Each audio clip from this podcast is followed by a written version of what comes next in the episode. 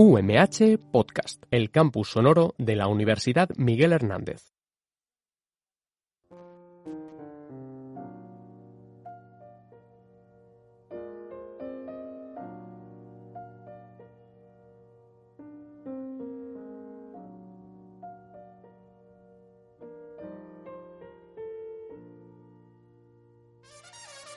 Señoras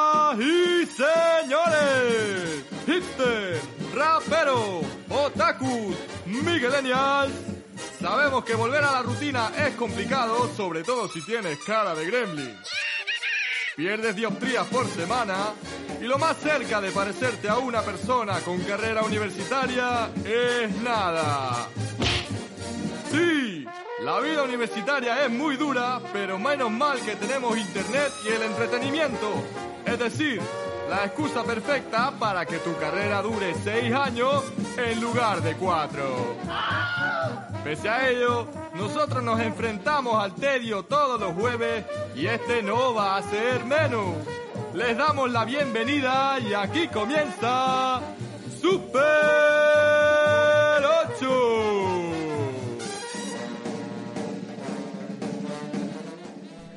Hola, buenos días a todos y a todas y bienvenidos a Super 8 en Radio UMH, vuestro programa de entretenimiento en la radio de la Universidad Miguel Hernández.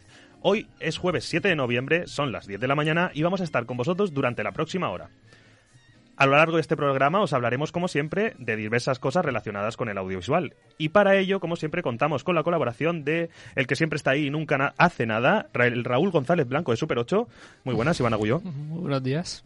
¿Algún gol últimamente? Eh, No, como Raúl, venga, vamos. En labores de mantenimiento, el hombre que descubrió a Flipper, pero que hoy no ha venido y he leído su presentación. Bueno, John del Rey, un saludo de- a- desde, desde, desde Radio ah, UMH. pensaba que ibas a presentar el mantenimiento a mí. No, no, Digo, no, es, copiado que, el tío, es que ¿eh? John, quieras o no, pues algo sigue, sigue participando en el programa. Que descanse en paz. Ya, bueno. No, no, no, no digas eso, no digas eso. vale, eh, entonces seguimos. Y directo de los antros más exclusivos del viejo Liverpool, mi emo favorito, Miguel Cortés. Emo de corazón, no de ocasión. Efectivamente. También contamos con nuestro técnico a los mandos, Kevin Carrión. Muy buenas. Vaya máquina. Y por último, yo soy Ángel Llorens y voy a presentar este programa.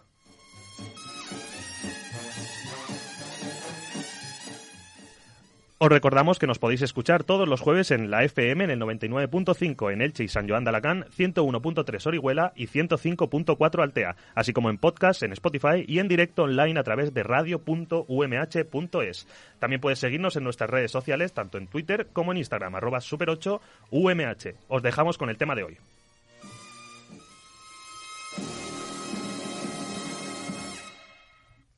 Que True Blue va de un tío. De una chica sensible que conoce a un buen tío y que Lake Virgin es una metáfora sobre pollas grandes. Voy a deciros de qué va Like a Virgin. Trata sobre una putita que es una máquina de follar. O sea, por la mañana, por la tarde, por la noche. Polla, polla, polla, polla, polla. ¿Cuántas pollas son? Un montón. Entonces un día la tía se encuentra con un hijo puta que tiene un pollón y ¡zas! El tío es como Charles Bronson en la gran escapada. Cava túneles. La tía ha encontrado la polla de su vida y siente algo que no había sentido nunca. Dolor. Dolor. ¿Chiu? ¿Toby Chiu? Le duele, le duele. Y no debería, porque el paso tendría que estar ya bien abierto, pero cuando ese pájaro se la folla le duele. Vale, vale, lo hemos bajado porque te- tememos a que... Que nos echen a a la que esto- universidad. Pero bueno, la, la gente que lo haya escuchado ya sabe identificar qué, qué secuencia de Reservoir Dogs es, quién es el que está hablando, que es Tarantino, el señor Tarantino, director de la película, y además eh, uno de los pseudo protagonistas, porque sí que tiene un papel importante, digamos, no es protagonista, pero... No, pero está es- ahí. es- sí, está, bueno, como, como un poco todos en Reservoir Dogs, ¿no? Está ahí. Y como, y como lo que está ahí, y no nos damos cuenta muchas veces, es la música, pues en esta secuencia está analizando, dando su opinión acerca de lo, el significado de Like a Virgin y por qué Like a Virgin, con más o menor eh, razón. Ujú. Pero bueno, en este programa lo que vamos a hablar es sobre la música tan importante en el cine, en la televisión, en la radio, vamos, en cualquier ámbito del audiovisual, de esto de, del arte, podríamos decir. También pu- puedo decir una cosa, que es que Adelante. eh, cuando hemos preparado este programa, Sí. y lo estoy pensando ahora, Dime. que me dijiste, tal, tenemos que hacerlo de música por cambiar un poco. Bueno, a ver, de música era, eh, bueno, el, el hilo conector. Ya, ya, pero es que, o sea, las tres últimas entrevistas han sido musicales. La semana que viene tenemos una entrevista musical. Sí. Y hoy, que no tenemos entrevista, vamos a hacerlo sobre música también. Sí. Correcto. Todo, guay. Nada, nada, nada, que me parece bien, No, pero pues es como... Si tienes algún problema, coge la puerta y te vas. Ha sonado, ha sonado muy, muy a Ha, sonado ¿eh? mal, pero no, que me parece muy guay. No, pero tienes, tienes razón. tienes pero razón. que, que me parece curioso como el razonamiento de vamos a hacerlo de música. Y es un síntoma de que Miguel no se está comiendo el terreno, pero bueno. eso- Es verdad. es que el, el tío, eh, qué puto inteligente es. La sanguijuela, sí, sí. Hombre, pero es que esta semana era importante para, para la música. Claro, es que encima a mí me ha- yo que estoy de bajo mínimos, un poco de estamos saturados tú y yo, y Miguel está pues con sus cosas de psicología, que es que ya sabes lo que hace en clase. Oye, oye, que yo también hago más cosas aparte de estudiar, ¿eh? Sí, pensar y rayarte la cabeza, todo eso, eso lo sabemos. Por supuesto. Bueno, y me dijo, no, es que han sido los MTV Awards, y vamos a hablar de Ah, los por MTV eso es una Awards. semana importante para la Claro, música. claro. Vale, vale, Efectivamente. vale. Pues nada, vamos a empezar hablando de los MTV Awards. Adelante.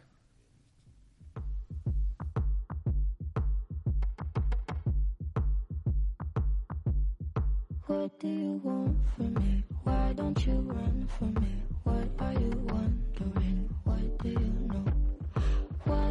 Scared of me? Why do you care for me? When we all fall asleep, where do we go? Come here. Vale, pues empezamos hablando de lo dicho, la gala de los MTV Awards que se celebró el pasado domingo en Sevilla y podemos decir que dio para mucho o por lo menos para rellenar 10 minutos de programa. Y es que con la MTV todo se magnifica, incluso el flamenquillo de Becky G, maestra de ceremonias. Eh, los espectaculares montajes visuales que acompañan a los artistas invitados, los guiños al español, los abanicos con que se anunciaban los premios y las escenografías espectaculares dominaron los mejores momentos de la gala, como la pirámide de sillas de Rosalía, el muro amarillo de bailarines de Dualipa o la estética de cuento gótico que acompañó a Halsey. Eh, como decía antes, los abanicos con nombres de los artistas premiados fueron la principal referencia a la gala de la ciudad de Sevilla. Eso y el calor del público, que se dejó notar con Rosalía y con Liam Gallagher, ex de Oasis, a los que pues hay que dar de comer aparte, tanto por ser genios como por todo lo contrario. Bueno, vamos a comentar un poquito así por encima los premios más importantes. Podéis intervenir a, a mis compañeros, os digo, a ¿Se Miguel dice. Halsey? Se dice Halsey. Halsey. Halsey. Claro, como Sí, sí. Lindsay. Claro. Es que me ha parecido raro cuando lo has dicho. ¿Qué he dicho? Halsey. ¿o qué? Halsey, algo así. creo. Halsey. Y por cierto, un artista muy que, que, que está pegando, vamos, la, la, la fama la, la acaba de lograr súper rápido. O sea, hace un par de años no la conocía mucha gente y ahora está subiendo como una espuma. Pero ya no sé Yo si... sigo sin conocer. O sea, Yo- quiero decir, si tú lo dices. O sea, sí, yo porque porque la conocí cuando no era tan tan tan Ah, es tan famosa. Vale. Sí, es mujer, es mujer. Sí, sí, sí. Es una chica, eh, la conocí cuando no era tan tan tan famosa y, y claro, al ver todo el tema de los MTV Awards y todo eso y los últimos temas que ha estado haciendo y vídeos y demás, fue como, hostia, Puede ser que sí que la conozco. Bueno, pero le dieron... Bueno, sí, mira, un- empezamos... eh, Tiene- Bueno, me- comentar el, el mejor premio para nosotros que se dio, mejor canción ganadora y artista revela- de revelación de Billie Eilish, by- Bad Guy, no sé el tema que estamos escuchando, pero es una de las artistas No, bueno, pero que sí, nos sí. hemos descubierto aquí en Super 8 un poquito, lo descubrimos nosotros. sí, el- Sí. Es como las Américas. Hombre, Claro. Comentamos, yo ya comenté un poquillo un análisis así musical Sí. eh, rápidamente de, de Billie Eilish. rapidísimamente. Sí, rapidísimamente un turro de 20 minutos. Pero, Es que pero rapan mucho. Sí, sí, es Hombre. que daba mucho porque Billie Eilish era una artistaza y para mí es súper merecidísimo. Luego ya comentaremos, yo para mí también tenía que haber ganado el premio a Mejor Vídeo. Eh, luego comentaremos quién, quién lo ganó. Eh, Bueno, a, a raíz de lo que dices, vamos a comentarlo. El mejor Sí, vídeo, la ganadora fue Taylor Swift con Me, eh, featuring, esto que se dice en colaboración con sí. Brendan Urie de Panic. ¿Has dicho Ah, Bran- featuring. Bran- Brandon featuring, featuring? featuring, ¿no? ¿O cómo se Vale, dice? es que ha sonado, ha sonado chino un poco. Sí. Featuring, Y, y- featuring. y me he descolocado, vale, vale. Bueno, Bra- Bran- Brandon Urie. Sí, que tampoco lo conozco. Mira, Panic sí que, o sea, sabía Panic, Ostras, pero es, es un cantante brutal, o sea, pero brutal, brutal, de que hace unas cosas espectaculares. A mí lo que me flipó es que hiciera esta canción eh, muy mala, porque es una canción muy mala con Taylor Swift. O sea, teniendo, teniendo el, el nivel que tiene. ¿Pero Taylor Swift estaba en, en la gala? ¿O no estaba? Porque sí que he Eh. visto imágenes de, de varios artistas y tal que estaban ahí. Porque fue en Sevilla. sí. Ostras, pues ahora, ahora me estás haciendo dudar. Ahora Bueno, lo que sí que hemos visto de Taylor Swift es el, el- el videoclip que estuvimos eh, pues Miguel y yo un poquito viéndolo y sobre todo comparándolo con el que nosotros pensamos que, que tal, como me dijo Miguel ayer, eh, tiene menos producción Sí. y parece que el mensaje te, te cala más, ¿no? El Sí. tema y el vídeo Sí. ayuda a entender mejor la música, que es... eh, Bury, Bury a Friend, que no estaba, que no, o sea, estaba nominada Billie es la Eilish. canción que estábamos escuchando Sí, antes. es la canción que estábamos escuchando antes. Eh, Billie Eilish estaba nominada, pero no con no ese vídeo, sino el de el vídeo de Bad Guy, Bad Guy. que también está chulo, tiene un- un- lo- los colores así muy bien hechos y demás.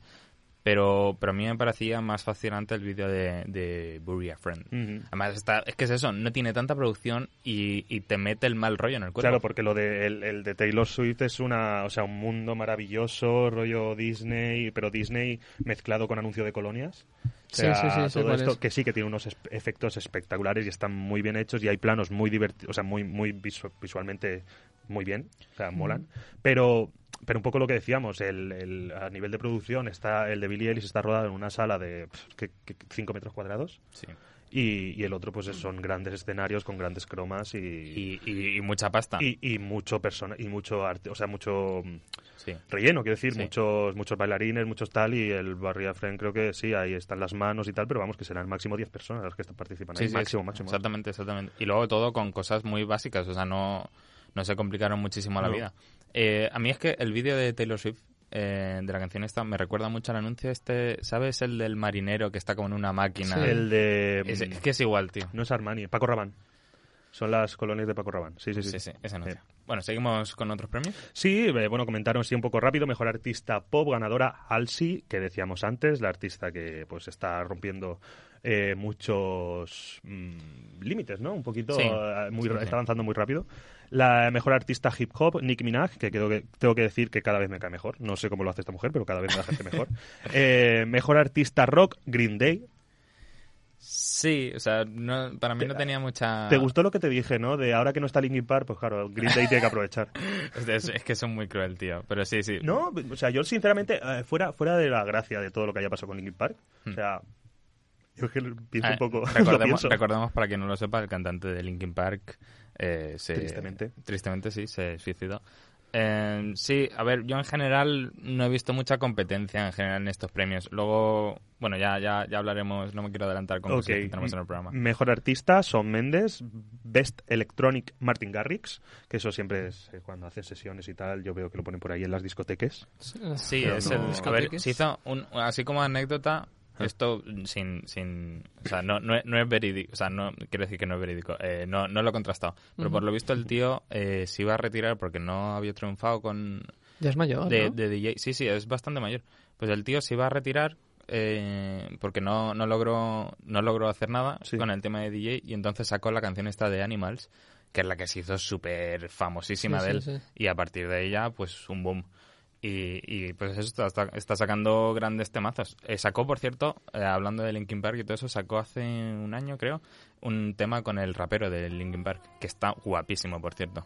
Muy chulo para, para quien tenga curiosidad, lo puede buscar por ahí. Con- Enseguida. Si buscas Martin Garrix Fit o Featuring, como te decías. Perfecto. Featuring Mike Shinoda, te sale. Vale, comentar también, eh, hay uno que me lo reservo un poco para comentar ahora, pero mejor World Stage eh, con Muse, un grupo espectacular, en Bilbao, se lo dieron por el premio de la actuación que tuvieron en Bilbao. Que son muy buenos. en sí. 2018. Mejor directo y mejores fans para BTS, que es el grupo de... ¿Cuántos? ¿Son siete coreanos? Son Sí, siete, ¿no? siete. Alrededor de Si- siete. Si, no me equivoco, siete, sí. Eh. Eh, a ver, mejores fans, obviamente. Obviamente. Hostia, es que Pero porque están locos. están loquísimos. Y, y yo me incluyo, ¿eh? Yo te, iba a decir, te voy a decir, Ángel, pero ayer, ayer lo estábamos comentando, que tengo yo una sudadera de BTS, me la quería poner hoy aquí para rendirles tributo, pero es que no la tenía en mi casa. Todo lo que sea, mientras no des pena. o sea, Oye, no, tío, BTS mola. Mientras No, no des está- más pena, todo bien. No, no, perdona. No, perdona. venga, dejemos de meternos con Miguel. Sí, sí. También comentar eh, Rock Icon, ganador, Liam Gallagher, ex de Oasis, que comentábamos un poco que hay que darle de comer aparte. Sí, bueno, eh, a ver, el premio este es honorífico, no es... Sí. O sea, no, no es... Hay tantas personas nominadas, no. Está rollo Es- el, el no, Oscar y el el- Goya honorífico claro. por una Sí. carrera y tal, pues es, es en plan, este en Rock plan por pesado. Que, que encima ha vuelto, bueno, es que hace poco que Sí. anunció la, la vuelta en solitario, ya no el grupo, obviamente, pero pero pero eso y pues pues ahí está, se lo han reconocido. Exactamente.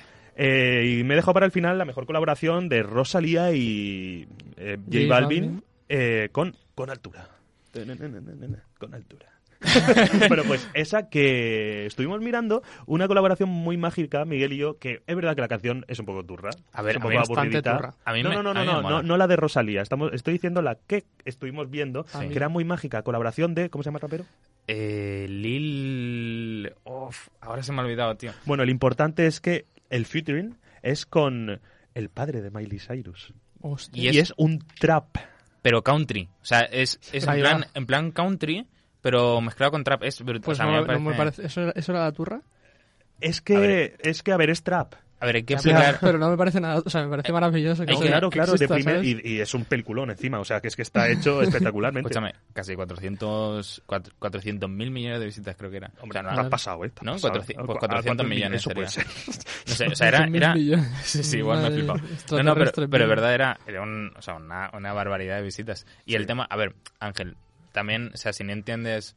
Si no entiendes el, el- el estilo del trap y todo eso, es que sí, el, el estilo trap es un poco turra en el sentido de que las canciones duran muy poquito, tienen, tienen dos estribillos nada más o tres, no tienen, no tienen nada en plan puente como las canciones normales. Pero, Y- pero igualmente, yo siempre lo he dicho, el, para mí el trap en español es la comedia, o sea, si lo escucho sé que me voy a reír, o por lo menos voy a pretender reírme porque no me lo voy a tomar en serio. Y el inglés, el americano, también tiene esas coñas, pero, pero no sé, la fonética, el todo, me, me, me, me da la sensación de que es mejor y lo disfruto. Con este no lo estaba disfrutando porque simplemente me parecía aburrida la canción, ya está. O sea, no es que el trap, lo que sea, es que me pareció, abur- me pareció en comparación... Bueno. Con la de Balvin, aburrida, porque, pues, Sí. bueno, es otro estilo, lo otro era reggaetón y tal. es Pero Rosalía, pensaba que pero- ibas a criticar la de Rosalía. Eh, Que pues, a mí me parece bastante mala. Es más valorar los otros aspectos que nos llamaron la atención de, de Claro, de las Vale, nominadas. vale, O sea, vale, vale. A los premios no, no venimos aquí a... Bueno, a ver, podríamos, podríamos, cuestionar algunos premios, pero como he Pero- yo con el de mejor vídeo, pero... Pero yo creo que como apunte Rosalía a mí, que me, que me gusta bastante, con altura me parece que es la canción más famosa que tiene, pero me parece lo peor que ha hecho. Me parece bastante horrible. Eso es cuestión de gustos, mer- amigo. el mercado. Ya, pero es, es eh, un poco... es el poco mercado, eso. amigo. El mercado, amigo. Bueno, y, y comentando cosillas así de... Nuestro de- experto en música, adelante. Sí, de, comentando cosas... nuestro experto en música. comentando cosillas así de la gala en general, eh, las actuaciones que hubo y demás, eh, me gustó especialmente la de, la de Becky G, que era la, la presentadora, que hizo un mashup mm, muy chulo de sus temas. Bastante, bastante chulo. Además, con un drop así brutal al final. O sea, me pareció de las mejores actuaciones. Eh, compitiendo con la de Green Day, que, que tocaron así en un en exterior. eh, Sí, es verdad, es verdad. Toda la gala era en un, en un, en un interior y, Sí. y el, pero el concierto de Green Day, bien pensado por mi parte. Sí. Eh, en un exterior, la gente repleto allí, Claro, claro. eh, impresionante. Y ellos estaban pues en su terreno. Tocaron, eh, Sevilla. tocaron uno de los temas nuevos, si no me equivoco se llamaba Father Erol. Eh, y luego su clásico Basket Case, que flipas, se escuchaba más a la gente cantando. O sea, Mm. ya en todas las actuaciones se escuchaba al público cantar. Pero en la de Green Day, cuando empezaron a tocar Do You the Time... Bonito. Buah, El- el- y el enlace, o sea, es, Sí. es- el inicio es precioso, te lo dije y nos lo repetimos un par de veces porque es que era... Es una, es una tontería además. O sea, es el cantante termina el, el- el primer tema, De hecho, una nota al le, aire. le dan la, le dan la guitarra eh, y toca todas las cuerdas al aire. O Sí, sea, sí, sí. hace... brum. y empieza ya, na, na, na, Qué guay. na. y pero los, eso de eso de la sensación esa de escuchar una canción del canto del loco y dice para para para para para, para pero en plan bien Claro, claro, claro. pues eso Y, y eso te pone, te pone la piel de gallina. Y nada, y acabaron pues con fuegos artificiales y toneladas de confeti tirados ellos por el suelo diciendo ¡Viva España! O sea, sí, brutal, brutal. lo que me gusta a mí el confeti bueno Eh, eh, Bueno, también está, también estuvo muy chula la, actuación, comenta. la actuación de Rosalía con el, con el coro este detrás, como has dicho tú antes, con las sillas y todo el rollo. Pero bueno, a ver, mm, no sé, tampoco... O sea, me, espera, me esperaba que hubiera algún cambio así chulo. Y bueno, luego también la, la actuación de Dua Lipa con, con las mil mujeres ahí vestidas de, de amarillo por detrás. Eh, bueno, mil mujeres que en verdad eh, estaba muy bien conseguido porque eran tres, bueno, daba la sensación de que hubiesen tres bloques de personas. Sí, pero era, eran Era dos uno. pantallas, Sí. eran dos pantallas y un bloque. Y pero, detrás de ¿sí? las... pero sí, estaba muy bien, o sea, estaba muy Sí, bien sí. integrado. Pero, por ejemplo, Rosalía también hizo una actuación No. con un montón de peña en el escenario. Sí, eso sí, eso sí, eso sí. Pero lo de Dua Lipa tenía peña detrás y luego dos pantallas a los lados para hacer como que el escenario El era efecto. muchísimo más grande, claro. Ya, claro. ya, ya. Pero estaba muy bien conseguido, o sea, Sí, estaba sí, muy sí, bien. sí. Estaba exactamente igual que el escenario que tenía montado. De hecho, se llevó mejor eh, escenografía o mejor. Sí, se llevó, se llevó un premio eso, sí. Sí. Em, y luego, bueno, pues eso, había gente detrás de las pantallas que luego cuando salían más adelante en la pasarela que había del escenario, pues eso. Y estuvo estuvo muy chula, me recordó un poco a la famosa a, a la famosa actuación esta de Eminem también en los premios de MTV Awards, pero del año 2000, donde salían ahí pues como tropecientos mil clones de, de Eminem vestidos igual. Eh, y bueno, eh, también me sorprendió eh, Niall Horan, que no lo conocía, pero hizo una actuación bastante, bastante, bastante, bastante chula. Eh, y bueno, también comentar un poquillo lo malo. Salieron, hubo la primera actuación de, de boy band coreana, que cuando dijeron eso, dije, dije, guau, BTS, pero no. No, no eran. Eran, eran N- NCT 127, no los conocían, no me hicieron demasiada gracia, la verdad. Y luego, pues, para mí la peor actuación, eh, Liam Gallagher, que hizo unos gallos brutales y, en fin, para ser una leyenda, por así decirlo, no me hizo, no me hizo mucha gracia. Las, a la las leyendas tienen eso. Que Ya. en los momentos más importantes defraudan. Pero también mola eso, ¿eh? Sí, o sea, le- pues, a eso me refiero. A Sí, eso me sí. refiero. Que Ahí- es, ahí está. es un poco la, la- la- la contradicción, ¿no? El hecho de soy una estrella y, y cada vez que actúo, pues parece que me la estoy Si lo haces todo bien, no mola tanto. Efectivamente. Bueno, pues la gala, lógicamente, era en inglés, al ser retransmitida en directo para 180 países. Dime, dime Miguel. Sí, una última cosilla. eh, de, de los premios que dieron y todo eso, cuestionar un poco, ya que lo has dicho tú antes, Iván. Eh, mejor artista alternativo para mí debió ganarlo Tony One Pilots. Eh, mejor World Stage debió ser para mí, desde mi punto de vista, para The 1975, que lleva tres años haciendo unos directos brutales. Eh, y luego también estaba nominado para Mejor Artista Rock. No sé muy bien qué hacía The 1975 en Artista Rock, al igual que Panic at the Disco, que ahora mismo está haciendo pop. Pero bueno, y, y lo que he dicho antes, pues el vídeo de Bury a Friend de Billie Eilish. Ok, pues, pues eso lo que decía, eh, lógicamente era la gala era en inglés, al ser retransmitida en directo para 180 países, pero el español se coló, se coló provocando siempre los aplausos de entre el público, obviamente, en Sevilla. Eh, Green Day, lo has dicho tú Miguel, eh, agradeció el premio de rock con un sonoro Viva España. Y nada, vamos a continuar con el programa y ahora le dejo el turno a mi compañero Iván Agulló. Ok, vamos allá.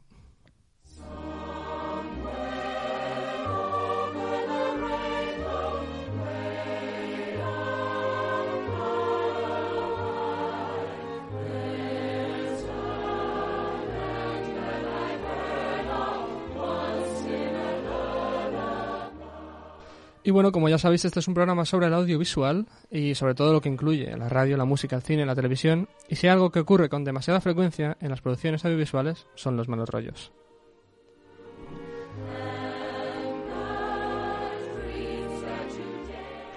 En el episodio de hoy, niños, os hablaremos del Mago de Oz, una obra de fantasía que unía familias, educaba niños y los transportaba a un mundo de imaginación y colorines. Una historia de amistad, compañerismo, amor, valentía y sueños. Si os pensáis que llevarla a cabo fue tan maravilloso, estáis muy equivocados.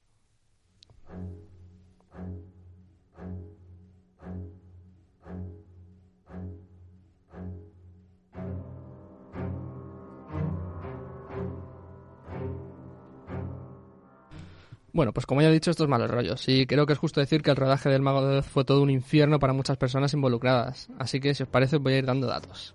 Empezamos por el director. Si buscáis en Wikipedia, IMDB o donde quiera que saquéis la información de estas cosas, veréis que el director de la película es Victor Fleming.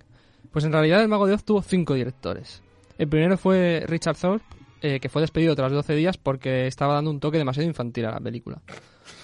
12 días. 12 no, no. días- demasiado infantil. Pero después del resultado... Ya, no sé, yo no sé qué estaría haciendo para que, que- Claro. que sea demasiado infantil. Pero bueno, Sí, sí. lo despidieron. Luego llamaron a un tal George Cu- Cukor hasta que la productora encontrara a otro director, que fue eh, Mervyn Leroy, quien también fue despedido. No sé muy bien por qué, pero también fue despedido. Y después con- se contrató a Victor Fleming, que este es el que está como director si lo buscáis. Ajá. Pero Victor Fleming cogió y se piró porque se fue a rodar lo que el viento se llevó. Que además, Nunca, nunca, nunca mejor dicho. nunca mejor dicho. Ah, este, pero no era... Este es el primero que le dijeron que lo echaron y lo volvieron a coger. No, no. Ah, vale. Este es- Me he liado. O sea, Víctor Fleming es el que cuenta como director, por eso lo he mencionado Sí. antes. Vale, porque vale. es el director oficial. Ok. Pero realmente fue el cuarto tío que contrataron. Pero ¿a quién tiraron primero de, de lo del, ma- del por infantil? Por infantil, a, eh, a George, no, a Richard Thorpe. Es que molaría que lo hubiesen echado también. O sea, Y lo hubiesen Richard Thorpe contratado dice, bueno, pues vente a lo que el viento se llevó, que nos está quedando demasiado cruda. Y él se pasó de crudo. Dice, mira, no. Pues seguramente pasaría algo así, ¿eh? Porque en, en esos años de En Hollywood... Hollywood de un día para otro, ¿verdad? Claro, iban cambiando. Pues este tío, claro, que dice Miguel, que llevarían un cachondeo con lo que el viento se llevó en Sí, el sí. O sea, la respuesta a lo que el viento se llevó son cinco directores. Cinco directores. Yo la he visto, ¿eh? Tres horas de película, madre mía. Mamma mía. Total, este es el cuarto, o sea que al final eh, King Vidor se encargó de terminar el rodaje, Mm. cuando, cuando el señor Fleming decidió marcharse. Bueno, también comentar que hubieron unos 12 guionistas encargados de una película que, al final realmente dura una hora y media. Pasemos con sucesos. Vamos a hablar de maquillaje principalmente. Judy Garland, la actriz que interpretaba a... Bueno, antes de hablar de maquillaje, perdón, un, un apunte bastante interesante. Judy Garland, que es la actriz que interpretaba a Dorita, Dorothy, que de hecho si veis la, la película en castellano, no la llaman Dorothy, la llaman Dorita. O sea, porque esto es muy antiguo y hacían estas cosas de traducir los nombres literales al, al español. No, y que, bueno, bueno, claro, es lo que ibas a decir, Dory. Es que, es que yo tengo conocidos que saben el pueblo Yo- Dory. Claro, yo también, yo también conozco a Doris. Eh, pues tenía 17 años, o sea, pero debía aparentar 13. Por lo tanto, debía de tomarse como unas anfetaminas que le recetaban para mantener su peso, para, para estar más delgada o más baja, lo que sea. No entiendo muy bien este tema, pero sé que las tomaba. También, eh, aparte de fumar, también se tomaba unos barbitúricos para relajarse antes de dormir. Que de hecho la actriz moriría desgraciadamente a base de una sobredosis de esta droga. Eh, claro, la chica tenía 17 años, o sea, Pero, era una, no pero era una durante, chiquilla... durante el rodaje, ¿no. No, Sí, de- sí. Ah, no, no murió- murió durante el rodaje, murió después, años, Pero, ya, ya ah, mayor, pero, vale, ya, vale, vale. pero ya llevaba con este tema. Pero seguía con los barbitúricos. Es que es una cosa fastidiada, ¿eh? Lo de Sí, los sí, sí. fármacos. Sí, O sea, sí, claro que seguía. O sea, por eso murió. Claro, esto- ella empezó Sí, a que no es tomarlos. que tuviese vejez y a causa de haber, durante la juventud, de haber tomado también tal, pues No, no, empeoró no, la segui- situación. seguía tomando, seguía Mm. tomando. Pero bueno, claro, en un mundo tan fantástico tienen que haber personajes de colorines, ¿no? Pues eso también tiene un coste. Para empezar, la actriz que interpretaba a la bruja fue envenenada por el maquillaje verde que tenía que ponerse todos los días. Se tragó un poco y estuvo varios días sin poder comer. Después del rodaje siguió teniendo la piel verde durante un tiempo, además. Luego el actor que hacía del hombre de hojalata tuvo una reacción alérgica al polvo de aluminio de Es- su maquillaje. Ese lo sabía. Lo hospitalizaron y lo metieron en una cabina de oxígeno durante un tiempo. Aprovecha, aprovecha, aprovecha y graba el hombre de hojalata en la máquina. en la cabina, ¿no? Que un giro de guion ahí espectacular. Que, que la gente en Hollywood ahí se eche las manos a la cabeza. Pero Se esto qué es? un es claro, no, pero ahí yo creo que a lo mejor estaban con el infantil, con el director del principio. No, no, no pues no soluciona, hacer. pues soluciona. Claro, tío. Ideas. El maquillaje del, del espantapájaros. Es que todo, es que el maquillaje es, ma- es maravilloso. Eh, le dejó al actor que lo llevaba marcas incrustadas en la cara que tardaron en irse más de un año. Joder. El traje que, llevaba, que llevaba el león cobarde estaba hecho de pieles reales de león y olía fatal. Joder. Encima al actor también por el maquillaje no le dejaban comer mientras lo llevase puesto. Eh, y no sé si recordaréis, no sé si habéis visto la película. El Yo león visto. famélico, tío. El, el león famélico, pues el pobre hombre, madre mía. Eh, el, tra- eh, el traje, no, perdón. Eh, hay, un, hay una escena en la que en la que hay un caballo que cada vez que cambia de plano el caballo tiene un color diferente. Sí. Porque claro, aquí dijeron de perdidos al río, vamos a tirar maquillaje a lo loco. Yo qué sé, el verde que sobraría de la bruja, pues para el caballo. Me está quedando muy infantil. Cambiarle el color al caballo. Pues total, el, el caballo se quitaba el maquillaje a la metazos, o sea que tenían que ir rodando súper rápido. No me he puesto a averiguar si se intoxicó, pero la verdad es que tampoco me extrañaría. Bueno, a todo esto comentar que los focos necesarios para la iluminación que se requería, bueno, que se quería conseguir, elevaban la temperatura del set a 37 grados, grados centígrados, grados de los nuestros Con el maquillaje puesto, ¿eh? con el maquillaje puesto. Pero a mí lo que más me ha flipado, y con esto termino, son los actores que, inter- que interpretaban a los Moonskins. ¿Sabéis qué son los Moonskins? Sí. Sí. Los enanos que, que viven en este, que cuando Dorothy entra al- a Oz, viven en este pueblo y cantan y viven súper felices. Pues se trataba de una compañía de 200 enanos que fueron contratados a través de un promotor de un 5 de liliputienses. Des- destacaron principalmente por salir mucho y trabajar muy poco. Además, además de un comportamiento borracho y vacilón durante todo el rodaje. Eran, eran los enanitos de Arevalo. Sí, sí, los enanitos del chiste de Arevalo, es verdad. No, la liaban muchísimo. Hostia, es que en la, ya, ya con, en la fábrica de chocolate también se ve unos enaneos super vacilones. Pues los tíos aprovechaban y liándolo, liándola todo el rato, pero liándola muchísimo. o sea, cosas turbias que no quería ni mencionar aquí. Esa gente también piensa de perdidos al río. Claro. Es que ya, es que ya- To- ya total. claro. Bueno, Ostras, qué bueno. hostia, que de hecho hay una, una toma muy curiosa que se ha hecho también leyenda de la película que se ve eh, a lo lejos, Sí. en el que están los personajes principales cantando y bailando. A lo lejos hay un enano arcado, se ve, en un árbol. Un enano de estos.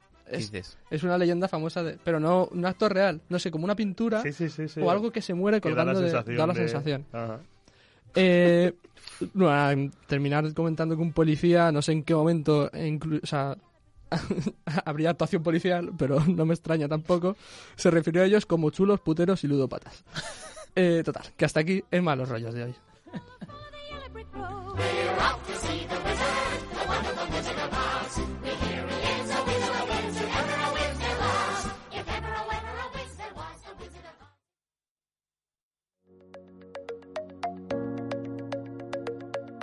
Efemérides. 7 de noviembre de 2009. Beyoncé triunfa en Berlín con tres premios MTV.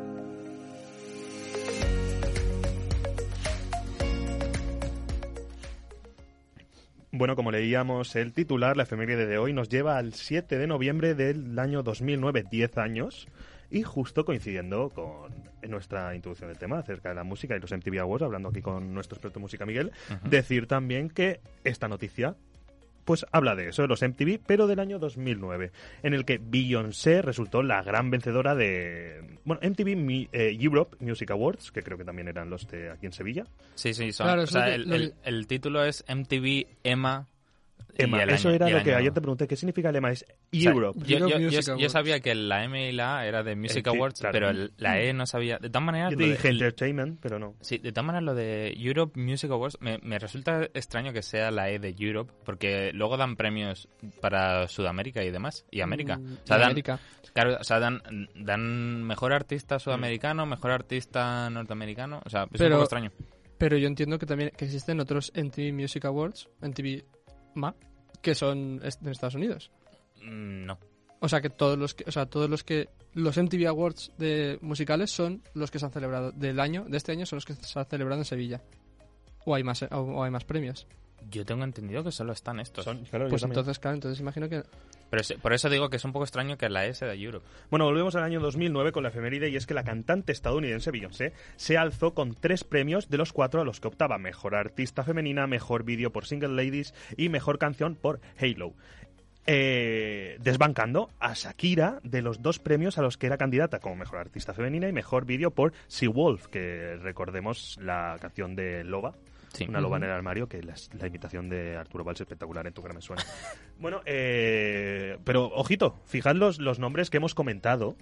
Eh, ya solo llevamos dos del año 2009, Beyoncé y Shakira. Sí. Que para mí ya, ya es, o sea, Es que... culturalmente hace 10 años los MTV Awards ya es otro nivel. Sí, sí, era... O sea, el, año Ah, 2009 este además- año era por parvulario, o sea, Sí. yo no... Es sea, que este- en comparación con todos los de antes... Lo que he dicho antes, este año la competición era muy flojita, pero es que Ujú. 2009 fue un añazo musical. O sea, en cualquier género, en cualquier tal. O sea, de verdad había artistazos y había una competición de cualquier premio. Sigo- Los nominados que había eran sí, brutales. sí, Sigo comentando y es que la victoria de Beyoncé en las principales categorías solo dejó a Lady Gaga, que partía como favorita, con cinco candidaturas. O sea, y, el, y que, es que se llevó finalmente Lady Gaga el premio de Artista Revelación. Sí, sí, que fue. Artista Revelación. Creo que fue el año que sacó Paparazzi y todos estos Sí. temas que ta- también súper famosísimos. Después King of Leon, eh, que partían eh, a optar cinco de las estatuillas, no se llevó ninguna finalmente aquel año. Eh, una, una lástima, que creo que años después sí que llevaron, sí que se ganaron premios. Pero es que es eso, la competición. Mucho más dura. sí. En esta ocasión, Eminem, que ganó la, categoría como mejor artista masculino, y la banda irlandesa U2, U2, aquí en España, que se llevó el galardón al mejor directo del año. No voy a infravalorar a Muse, pero joder. A ver, es que Eh. U, 2 U2 son muy buenos. Claro. En directo y demás, ¿eh? Bueno, en la categoría de mejor grupo, los ganadores fueron los alemanes Tokyo Hotel. Que es que, es que donde vayas, donde vayas dices, es que es mejor. Es que es mejor la gala, o sea. Sí. Hostia, yo me acabo de enterar de que son alemanes.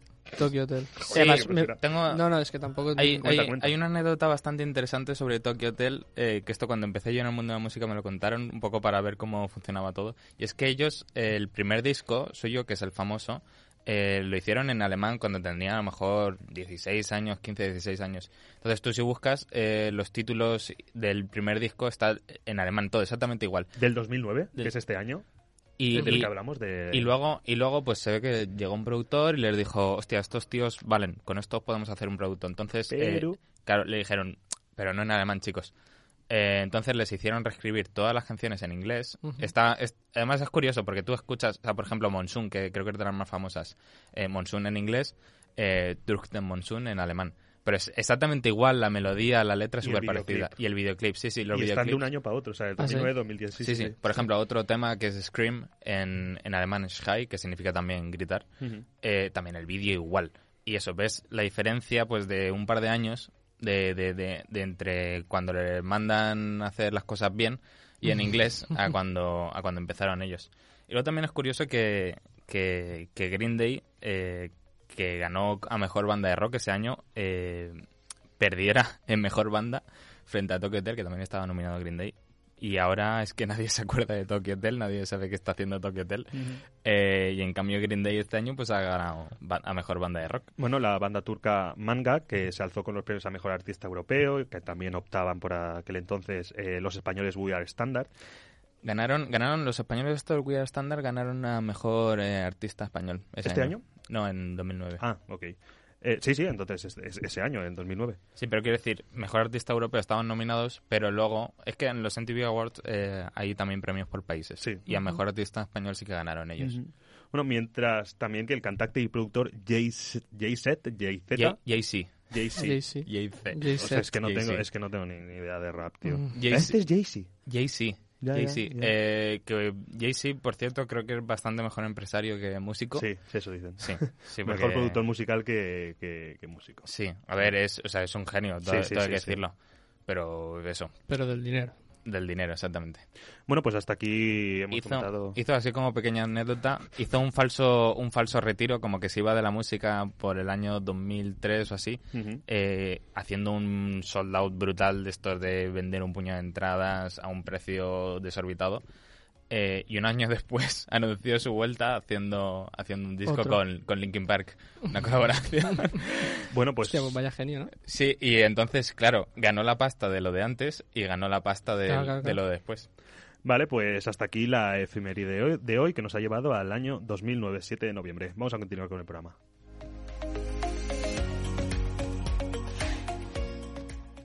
Vale, adelante Miguel y siguiendo con la música, hoy tenemos nueva edición de Dando la Nota. Pues efectivamente. Y antes de empezar con la, con la sección, que hablaremos pues de algunos grupos que ya hemos nombrado, como, como Green Day y Linkin Park, eh, comentar algo que me parece bastante importante esta semana a nivel musical, eh, la vuelta de My Chemical Romance. Eh, que por cierto, sacaron sacaron un gran disco que casi, o sea, no llegó a estar no llegó a tener un premio aquí en los MTV Awards porque lo sacaron, se retrasó un poquillo el disco suyo y lo tuvieron que sacar un año después, en 2010 eh, Danger Days, que fue el último disco que hicieron. Bueno, luego hicieron, grabaron otro disco, pero nunca lo llegaron a sacar. Y ahora pues han anunciado el regreso y, y en tres minutos sold out del, del primer concierto. Y luego también pues una, una reunión de Rage Against the Machine, eh, que también pues posible vuelta que, que puede anunciar. Pero bueno, vamos con lo de dando la nota. Y hoy vamos con algo bastante más sencillo, no el turro este que pegué con lo de Billie Eilish. Lo de No, era tu primer día de sección. Hay que- hay que- No te preocupes. Nada, lo de- sanción y ya está. Lo de ella es bastante sencillito. Venga, Y- va, tienes siete minutos. Y es que, bueno, pues el otro día hablando con John, eh, me comentó, estamos escuchando la canción de American Idiot, y me comentó, tío, es que es un solazo. Y, y claro, tú cuando aprendes algo de música, escuchas Green Day y dices, dices es que no tienen nada, son súper son súper sencillitos. Eh, vamos a poner un, un segundo el solo de, de American Idiot para, para hacer memoria.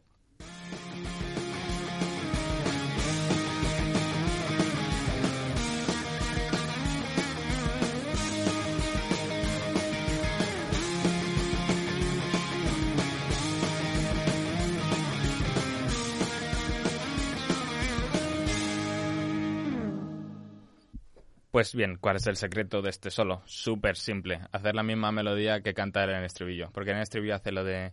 "The vision trees on tomorrow, na, na, na, na". Pues eh, exactamente. Entonces, cuando tocas eso mismo con otro instrumento, da como la sensación de... de- Que no sea la voz. Claro, que no sea la voz, Ah. claro.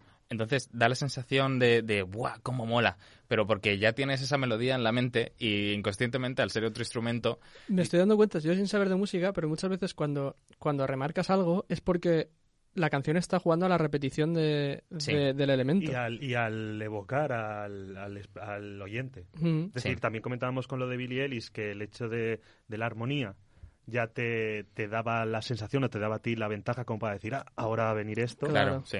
Eh, Sí, sí, sí. Y ahora esto igual. Sí, sí, y es que eh, muchas de las cosas pues que nos hacen sentir como que mola más todo Ujú. es el hecho de poder predecir las cosas. Y bueno, pues ahora vamos con, con otro hack musical un poquillo más complejo. Y es que vamos a hablar de, de Linkin Park, que no es un grupo súper brutal a nivel musical, sino, ¿Cómo, cómo, cómo, cómo? sino más a nivel... A ver, las canciones de Linkin Park son bastante sencillas en cuanto a la armonía y demás.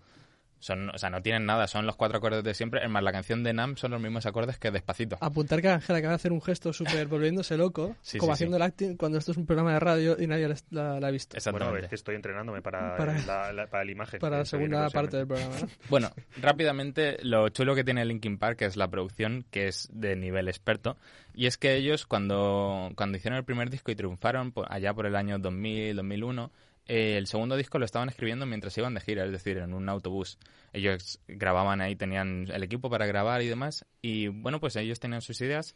Y pues un día llega el cantante y dice, le dice al rapero, oye, mira, tengo una idea. Llega con la acústica, toca tal, y dice, dice el rapero, hostia, me mola mollón, lo que pasa es que, claro, nosotros somos un grupo de metal. Esto de la acústica suena muy a folk. Eso el rapero. Sí, el rapero. Vale. vale. A ver, digo el rapero para, para No, que con su tengáis- criterio, su criterio. Sí, sí. Oye, oye, el rapero, pero sé dónde el estoy. rapero, el rapero, el rapero Mike Shinoda, que Sí, es, sí, sí. que es un pedazo de productor, Sí, ¿eh? sí, sí. que era el genio de Linkin Park a todo esto. Eh. Em, entonces dicen, dicen, vale, vamos a grabar las cosas. Y grabaron la acústica por un lado y la melodía por el otro. Y, y dijeron, dijeron, pero es que, claro, vamos, vamos, vamos a hacer, ¿cómo podemos hacer que la acústica suene de otra manera para que, para que mole más? Entonces lo que hicieron fue coger a la pista de la, de la música, la, la, la pista grabada de la acústica, le dieron la vuelta, la pusieron al revés. Eh, y entonces dijeron, Buah, ahora mola mucho más el, el sonido que tiene. Pero claro, el orden de los acordes no es, el que claro, tal. es diferente. Entonces, pues, básicamente lo que hicieron fue cortar y ponerlos en, en orden que querían. Pero, re- pero a la inversa. Claro, Claro, pero a la inversa. audio a la inversa, sí, Exactamente. Y luego, pues añadirle un par de cosillas. Entonces, esa canción se llama Somewhere I Belong y pues os he traído un poquillo desgranado cada parte. Eh, vamos a escuchar el- la acústica, eh, grabada por mí, obviamente, eh, de la idea original.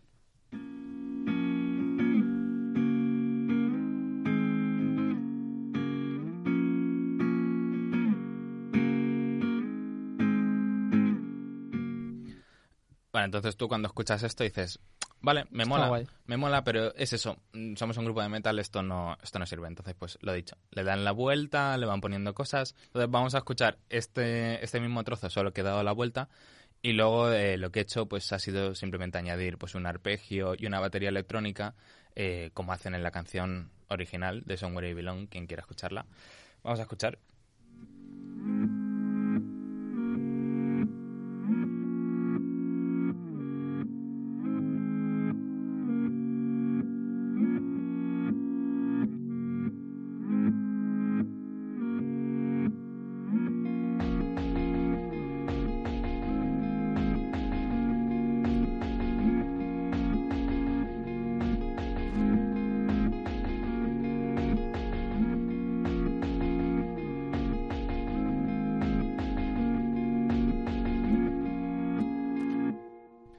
Pues a mí esto es un truco que me encanta, lo suelo usar muchísimo con mis, con mis grupos de música, Smoking Rings y Kuala Lumpur, quien quiera, quien quiera escucharlo. No han estado en los MTV Awards. No, está, le Pero falta poco. pero Estaremos, estaremos, sí, sí. Entonces eso, para... Y yo espero estar ahí, ¿eh, Miguel? Amigo, ostras. Vale, vale, vale, te lo dedicaré. Si no me subo a esta chepa ya no sé a cuál. Y nada, pues estos son mis, mis truquitos de hoy, de dando la nota, para, para quien sepa un poquito de música, pues que los quiera aplicar. Hostia, qué picadita la, la sección de Sí, hoy. ¿eh? Qué cosa. Yo Qué le cosa. estaba metiendo prisa, pero digo... pues Está, Está guay, tío. No, Sí, sí, de hecho, sí, de hecho de me, ha faltado, digo, joder. A ver, yo he tomado nota, chavales, de, de lo que de lo que salió mal. mejorando. No como otros. No, no me mires tanto, ¿eh? No, sí, no, ¿quién ha dicho? Lo has dicho tú que te Ah, miraba. vale, vale, Estamos vale. en radio, o sea, yo. bueno, pues ahora vamos a continuar con el programa y después de los fantásticos consejos de Miguel, el de la guitarrica, os propongo un juego, ¿ok? Eh, Vale. Venga. ¡A jugar!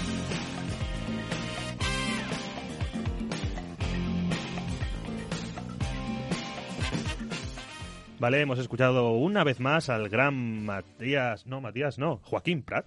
Uh, Eh, bien, bueno, y nada, bien sencillo, voy a explicaros el juego. Mirad, a lo largo de la historia de la televisión y también del cine, la radio, etcétera, la música ha sido primordial, como decíamos antes, un elemento indispensable y en ciertos casos, que aquí os traigo, fácilmente reconocible. Es decir, por lo menos esa es la intención de aquellos compositores que crearon las sintonías. Una pieza musical concebida con el fin de ident- identificar y diferenciar un espacio audiovisual, en concreto, de los demás. Vamos a ver cómo vais de cultura televisiva, ¿ok?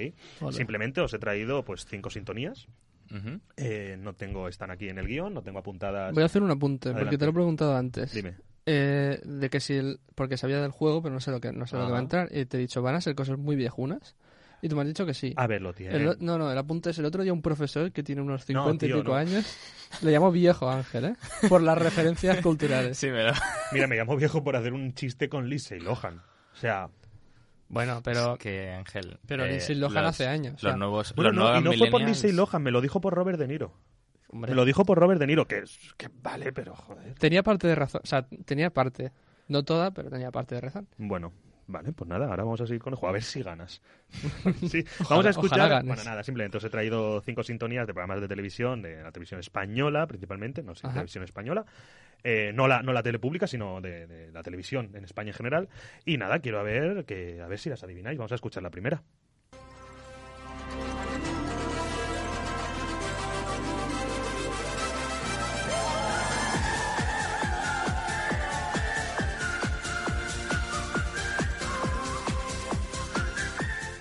Que. Conozco la canción. Sí, no- conozco no la sale canción, el pero no sé. Pero Que no empieza sé la letra, es. escuchad.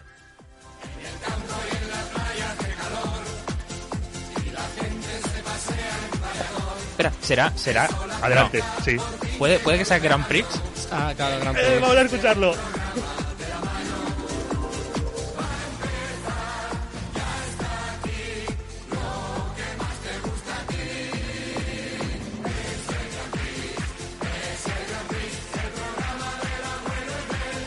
Me gustaría preguntaros, ¿qué sería del Grand Prix hoy en día? ¿Habría vaquilla? Eh, una, una, solo, solo un apunte. Hace, hace no mucho Sí, se sí. replanteó volver a. Sí, sí, sí, la tele pública, Telemadrid y tal, constantemente está intentando... Pero eh, no me sale. ¿Cómo era, el, cómo era el presentador del Grand Prix? Eh, eh, Ramón Chu, sí. eh, Ramón García, y luego fue Bertín Osborne. ah, luego fue Bertín. Luego, durante muchos años. ¿Fue Bertín? con un con un con una con un personaje que tenía y era un, un ratón un ratón animado en una pantalla y hablaba con él. No, yo O no sea, lo Bertín recuerdo. Osborne hablando de un ratón. Yo no lo recuerdo. Entre eso y la serie esa que tenía de- del espacio, no sé si sabéis cuál Sí, es. sí, sé lo que es que es. Sí, es, es es. maravillosa. ¿Cómo cómo cómo cómo? A ti esto te va a encantar. Eso- ¿Bertín Osborne en el espacio? Espérate. A la mierda. Pero no, no lo cuentes, no lo cuentes, por favor, déjalo para otro día. Vale, No, vale. no, te, te lo juro que es, te lo juro que es de lo mejor. O sea, la mejor sección que vas a hacer Vale, vale, vale, vale. es vale. Osborne en el, en el espacio. O sea, el programa que viene vi- te vienes con eso. Lo tengo, lo tengo. Vale, perfecto. Gracias por... por- Uf, ya tengo contenido para el Keynes. Bueno, lo habéis acertado, Miguel. Vas ganando de momento. Vamos con la segunda sintonía. Espérate, Pero- Mi- Miguel el ludópata, Pero es adelante. que... no, pero es que es tan facilísima, tío. Bueno, Que no- yo tampoco- no tengo ni idea. Yo es que en esto Está- me pierdo mira, muchísimo. Mira, mira, que, Espérate. yo- mira que yo pensaba que no iba a tener ni, ni, ni idea. Tío, la ¿De verdad que ruleta, no? la ruleta La de la suerte. suerte. Pero que tío. yo puedo ver. O sea, Con es Jorge que- Fernández, Sí, desde sí. que empezó. ¿Cuál, ¿Cuál fue el que cancelaron ahora? ¿Fue la ruleta de la suerte? No. No, eh, pas- bueno... Pasapalabra, ¿no? Que lo van a recuperar y tal. Es que pasapala- con pasapalabra no os lo conté, pero el, el primer día que hice la sección esta de... No, en efemérides. En efemérides que hablamos de Popstar contra Operación Triunfo, el tema de demandas. Con Ajá. pasapalabra hay algo parecido, porque pasapalabra inicialmente eh, estaba en Antena 3 con Silvia Jato. Lo, se vendió el formato y se vendió el formato con unas condiciones que era solo podéis hacer el rosco o no, no, al revés, no podéis hacer el rosco ni siquiera en ninguno de los juegos que se hace previamente, tenéis que inventarlos de nuevo. Pero Telecinco no hizo eso. Me- contra, Pasó contra demandas, contra demandas, contra demandas, hasta que ya el tribunal ha que- dicho hasta claro. aquí y fuera, ya el programa ya no, estoy- ya no existe. Bueno, muy bien, vais un... Bueno, no, vamos 2-0, va ganando Miguel. Es que vamos, ¿cuántos son? ¿Cuatro? ¿Cinco? Sí, Cinco cero. vamos, vamos rapidito, venga, vamos con la siguiente. Esta es difícil, ¿eh?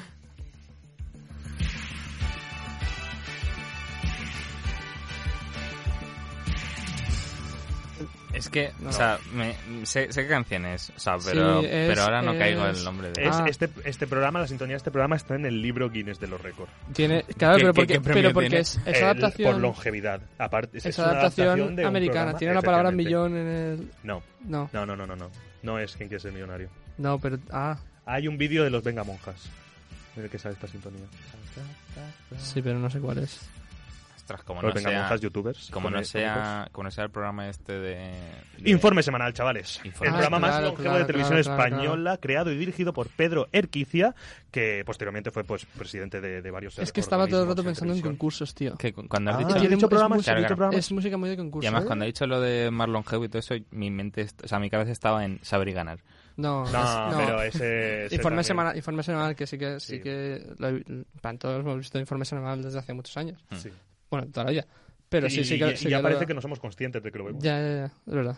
Bueno, vamos a seguir con la siguiente sintonía. Vais 2-0. No, 2-1.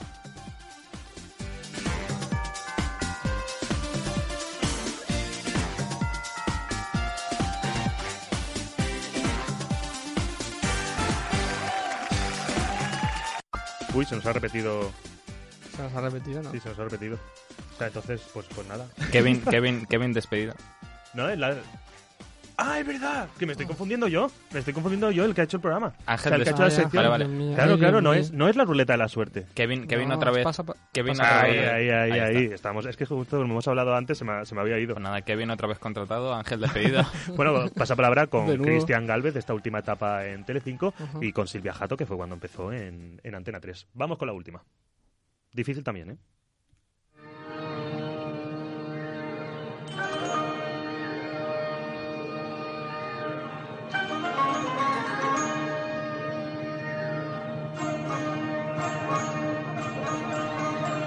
Hostia, pero cabrón, Es esto, antigua esto esta, también ¿no? es antiguo. Pero- es, que, es que normal que te llamen Pero abuelo, tío. parchís, algo así. No, escuchad, escuchad. Oh, Ah, oh, sí, sí, Dios, sí, sí, sí, eh, sí, sí. Ah, el antiguo! ¿cómo, cómo, cómo se llama esta? Ah, Eh, de, eh, no de sé la qué. fuente, ¿no? No sé qué, No, sí, de sí, la- sí. No sé Sí. qué, sal- no sé De qué, la- sal- no sé qué salvaje era, ¿no? ¿Puede ser? Eh, no, espera.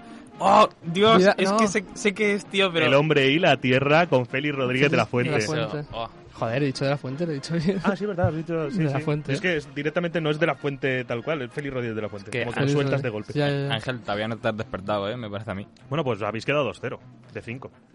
No, Oye, he- acertando. he, he dicho Dale. pasapalabra, ¿no? Claro. Bueno, pues Bueno, nada, que lo he ha dicho sonado- porque ha lo- sonado aquí. de- Lo he dicho porque lo ha dicho Kevin antes, pero, pero lo he soltado yo.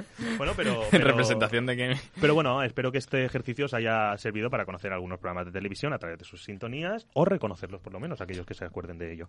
Eh, vamos a continuar con el repaso del fin de semana.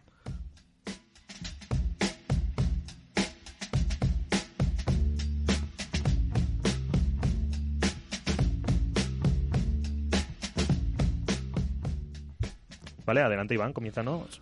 la. Comiénzanos. Comiénzanos la Muy sección. bien. la Bueno, pues vamos con la tele. De cara al viernes, sales temprano, te tomas unas cervezas y rápido a las 12 en casa. Tienes una cita con Mónica y el sexo. La cantante Mónica Naranjo visita distintos países para descubrir diferentes maneras de vivir la sexualidad y también el mundo de los afectos con una mirada abierta pero respetuosa. Eh, o sea, ¿qué le pasa a Mónica Naranjo? A mí me cae muy bien. O sea, A mí ahora me cae bien. o sea, tu cara me suena, luego esto... mm, A ver, a mí me parece que un programa... Siempre, siempre, Mónica Naranjo se ha prestado siempre a, a esto, o sea, a darle este tipo de espectáculo.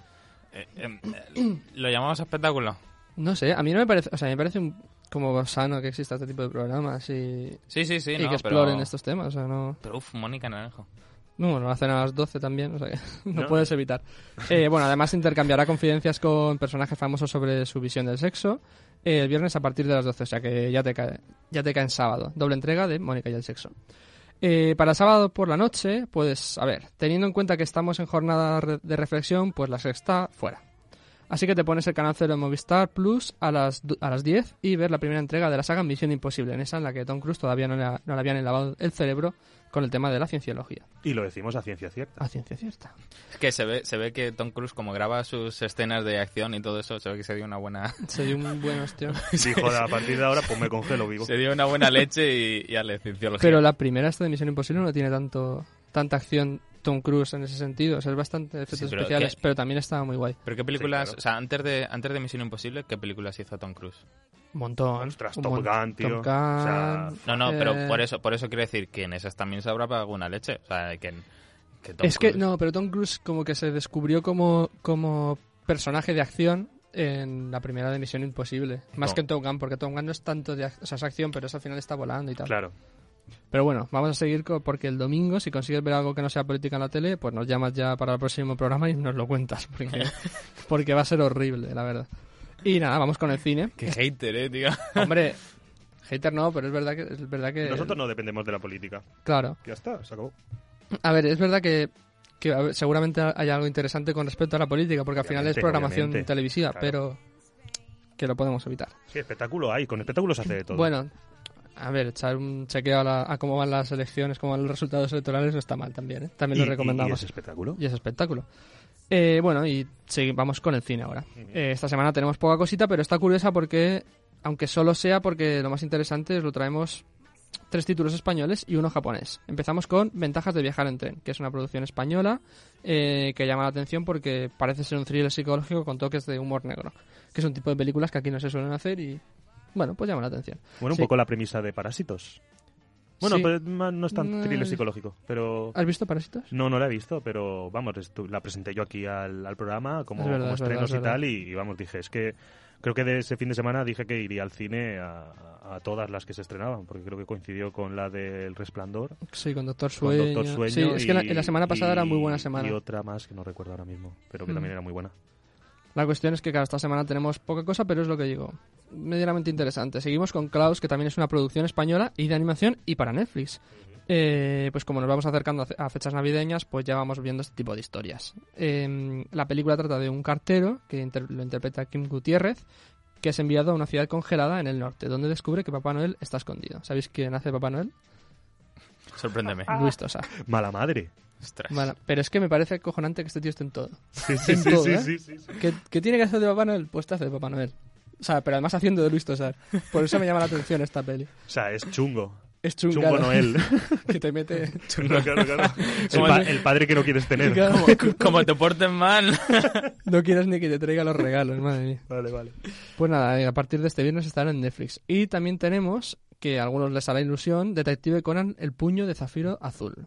Y nada, no voy a comentar mucho, simplemente decir que siguen haciendo películas de Detective Conan. Yo antes de acabar ahora en la radio, eh, de pequeño, yo quería ser detective por Detective Conan. Sí, o sea, yo vivaba flipado con Detective Conan. Detective Conan es una Vivaba- viva- vivaba, ojo. Y así, vivía. y así has acabado, ¿eh, Ángel? Pero era una serie muy curiosa, un apunte.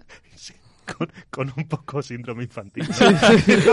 Así de idiota A, estás. a ver, a ver si vamos a tener que llamar a Luis Tosar. No, no crezco. Que te espabile.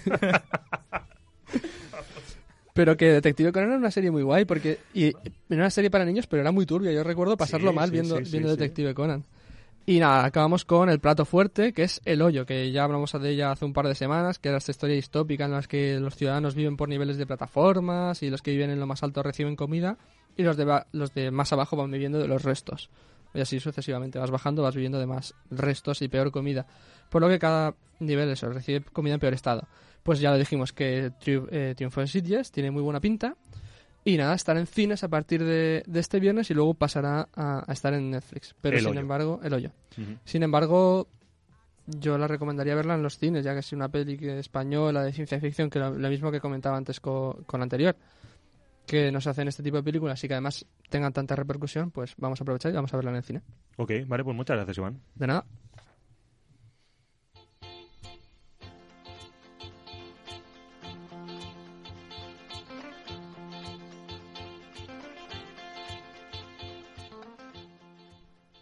Bueno, pues hasta aquí con nuestras recomendaciones de cara a este fin de semana y por desgracia estamos llegando al momento de despedirnos.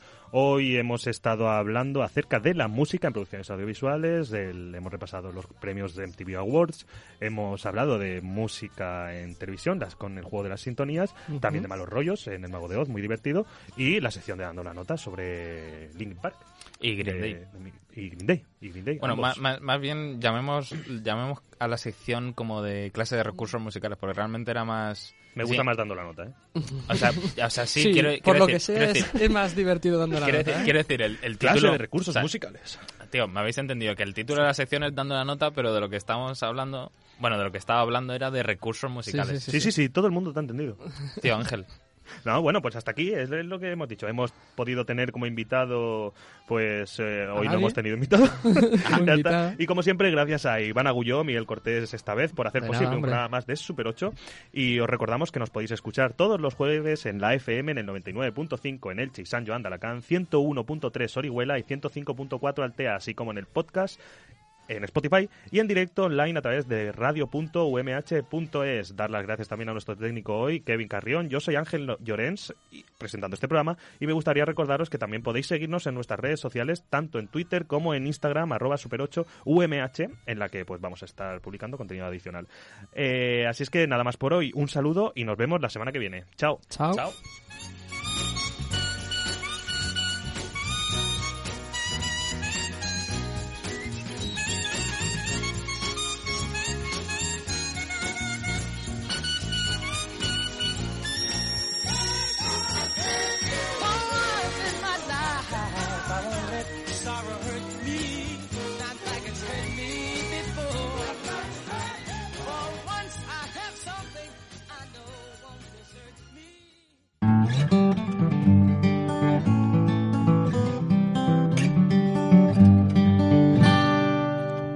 UMH Podcast, el campus sonoro de la Universidad Miguel Hernández.